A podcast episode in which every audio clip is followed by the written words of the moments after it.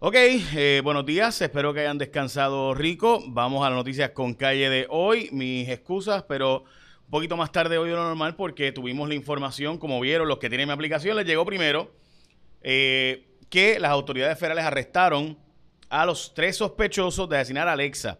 Voy a explicarles brevemente porque aquí hay algo importante.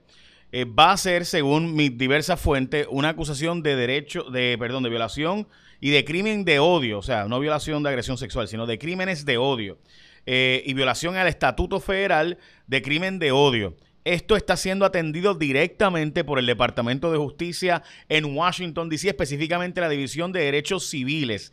Por eso es que no han visto un comunicado de prensa oficial sobre que es el caso de Alexa, porque está sellado ese indictment federal, ese pliego acusatorio federal está sellado. Por eso es que de nuevo, no van a haber una confirmación de las autoridades federales de que es el arresto de Alexa, pero nosotros en jfonseca.com, en mi aplicación, que te digo que la bajes para que te enteres primero, eh, casi siempre es primero, algunas veces no somos los primeros, pero por regla general lo somos, eh, vas a ver que en efecto esta información será confirmada en el día de hoy, va a haber... Eh, de hecho, van a ver un vídeo del FBI pronto eh, publicado, pero eh, y un comunicado de prensa que también saldrá desde el DOJ, main DOJ, desde allá, desde los Estados Unidos, en Washington, D.C. Eh, diversas fuentes me han confirmado que ese comunicado de prensa básicamente ya está escrito, falta simplemente su publicación final. Así que de nuevo, las autoridades federales desde los Estados Unidos, desde Washington, D.C., han, bueno, han realizado el arresto del Departamento de Justicia de los Estados Unidos. Eh, y el FBI en Puerto Rico arrestaron eh, el Departamento de Justicia de los Estados Unidos desde su sede central en su división de delitos de crímenes de odio. Eh, lo va, va, a publicar en cuestión de eh, unos minutos este comunicado de prensa donde tres personas han sido arrestadas por el asesinato de Alexa como crimen de odio. Eso es extremadamente importante entenderlo porque, de nuevo, la información que me ha sido confirmada es que eh, va a ser la acusación por el 18 USC, el código de los Estados Unidos de... de espérate, discúlpame, Alexa, tú sabes, tú no lo sé. Discúlpame, que tengo un Alexa aquí al lado mío, eh, tecnológica, ¿no? Eh, ok, así que de nuevo, el 249 Hate Crime aparenta ser que va a ser eh, la acusación según diversas fuentes. Bueno, vamos a noticias de Puerto Rico, noticias con calle de hoy. Importante, gente, los casos del COVID siguen, siguen aumentando considerablemente. Cuatro defunciones reportadas para hoy. Las hospitalizaciones siguen aumentando. 226 adultos, 26 eh, eh, que son menores hospitalizados. Eh, tengo varias personas que conozco que están en esa situación ahora mismo, eh, personas vacunadas, porque obviamente esta variante Delta y la variante colombiana se estiman que son bien poderosas en cuanto a la vacuna y aunque es efectiva en aminorar la posibilidad de que te dé los peores síntomas, no es, como siempre se dijo, 100% seguro que no te van a dar los peores síntomas. Así que, gente, de nuevo, la tasa de positividad está en 10.4%, eso es extremadamente alto, más de 3% es malo, más de 5% requiere restricciones eh, y, eh, ¿verdad? Por eso el gobernador de Puerto Rico ayer hizo lo que hizo el gobernador, vamos a hablar ya mismo de lo que hizo el gobernador y también vamos a hablar ya mismo del año escolar y lo que está pasando con los que no se han vacunado y también la cantidad de estudiantes. También otra información importante que voy a estar ampliando contigo. Estaba sin vigilancia el presunto asesino de Andrea Ruiz Costas. Importante eso, pero vamos a hablar de la exigencia de las vacunas antes, no sin antes decirte que por qué tienes que quedarte tú con tu sistema de energía eléctrica que sabes que tiene 20 mil problemas. Tú no tienes que quedarte con los mismos ni con los novatos. Vete con Winmar Home.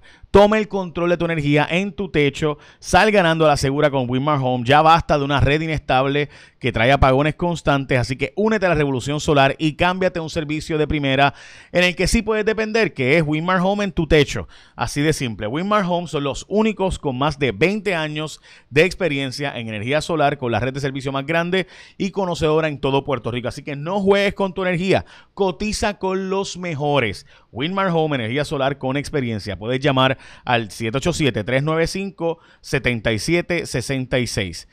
Así que ya lo sabes. 395-7766. 395-7766.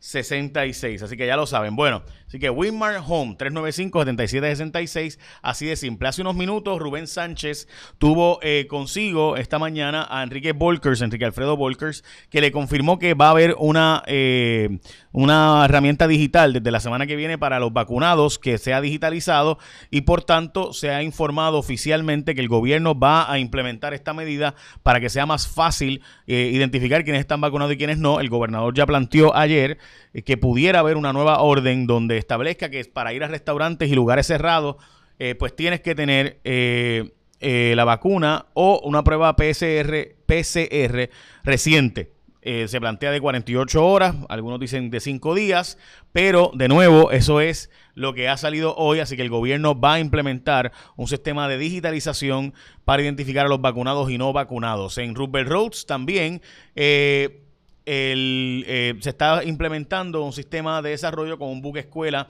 y un sistema ¿verdad? de Blue Tide, como le conocen. Eh, así que va a ser interesante ver cómo funciona. Yo no me celebro mucho lo que pasa en Rupert Road porque se han anunciado 8000 cosas y nunca se hace nada. Eh, bueno, los padres están apostando a que evidencia exculpatoria saldrá del caso de estos jóvenes en México. Sin embargo, la información que ha salido ayer es que el, alcaide de la cárcel estaba molesto con la familia por la presencia de la prensa nacional y de Puerto Rico también en allí en, en obviamente la zona de Cancún. Así que estamos al pendiente, el Padre del Carmen eh, estamos al pendiente de qué va a pasar en este caso. Probablemente la vista sea mañana. Los padres aseguran y afirman que hay prueba exculpatoria suficiente como para que salgan libres mañana, pero lo veremos. Bueno, la nueva presidenta de interina de la Universidad de Puerto Rico va a cobrar 175 mil dólares, lo cual es bastante menos que el anterior. Honestamente, gente, un presidente de universidad en otros lugares del mundo cobra millones de dólares, así que depende. Para mí, lo importante en estos casos no es tanto lo que cobren. Yo quisiera, yo le pagaría 5 millones a Larry Summers para que dirija la Universidad de Puerto Rico si eso nos va a traer investigación, desarrollo, científicos, profesores de verdad de primer nivel. Eh, no, pues tú sabes, lo que tenemos ahora mismo, que desgraciadamente no es el nivel en que Puerto Rico en los años 60 llegó a tener profesores de envergadura internacional reconocidos mundialmente. Eh, venían a Puerto Rico a hacer eh, ¿verdad? investigación y desarrollo y nuestra universidad ¿verdad? tuvo un gran prestigio. Hay que volver a esos tiempos. En mi opinión, de hecho, para eso era que originalmente supone que era la ley 22 eh, y, desde Teodoro Moscoso, en la época de Muñoz Marín, que se traían talentos, gente a Puerto Rico que fueran, eh, ¿verdad? gente que dirigía experimentos, dirigía investigación y desarrollo, eh, especialmente alimentaria. En Puerto Rico era una, especialmente el Colegio de Mayagüez, era una meca del conocimiento agrícola. Por eso se llamaba el CAM, ¿no? Colegio de Agricultura y Artes Mecánicas. Eh, sí que, pero nada, eso son, para eso está la ley 20, para traer gente, 22, para traer gente aquí, eh, expertos de primer nivel, y, y la, ley 20 para exportar ese servicio y que no pague impuestos, que sea atractivo Puerto Rico. Bueno, arranca el año escolar con 95% de los maestros. Hay un choque porque quieren aprobar por ley que, se, que los estudiantes tengan un tope, la mayor cantidad de estudiantes, que tenga un tope de la cantidad de estudiantes que puede tenerse en un salón. El Departamento de Educación dijo que no y se formó una pelea allí en, en eh, ¿verdad? En el Senado de Puerto Rico y demás. Ok. Eh, hay una segunda función de Luis Fonsi en el Choli, así que voy a ir, eh, así que Luis, nos vemos allí en el, en el Choli. También la vacunación obligatoria en el sector hotelero, que es la portada del nuevo día. Importante. Ok, vamos a, o que hoy es el Día Nacional de la Cerveza. Así que hoy es el Día Nacional de la Cerveza en los Estados Unidos y también es el día de ir al trabajo en bicicleta. Así que hoy es el Día Nacional de ambas cosas, dicho sea de paso, por si acaso. Bueno, vamos al informe del tiempo con Elizabeth Robaina. Elizabeth, adelante.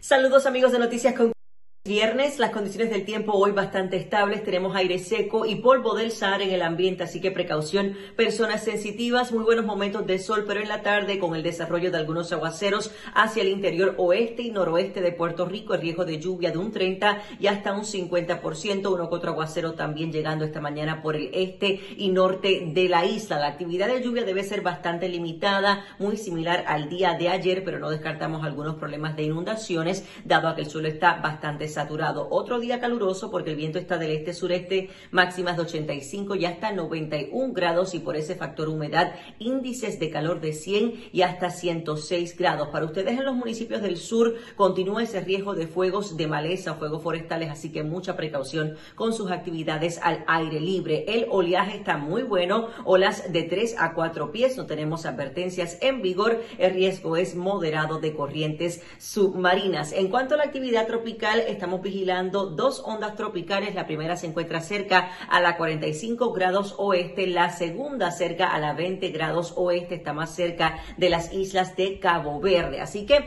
la primera onda tropical con bajo potencial ciclónico, que es la que está cerca a la 45 grados oeste, tiene ese potencial de un 20% en los próximos cinco días. Continúa como una onda muy débil y de hecho los modelos no le dan mucha vida. Puede tener algún tipo de desarrollo a largo plazo una vez esté más cerca al arco de las Antillas.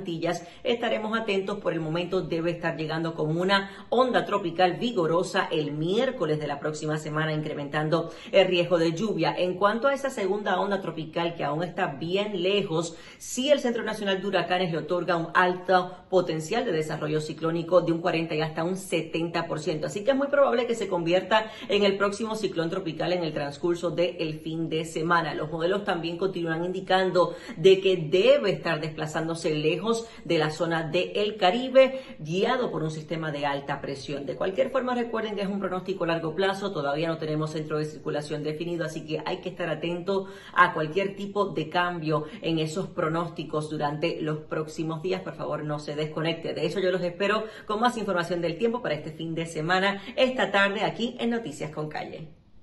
Muchas gracias, Elizabeth. Bueno, escucharon ahí. Elizabeth, pendiente, hoy es viernes, así que importante.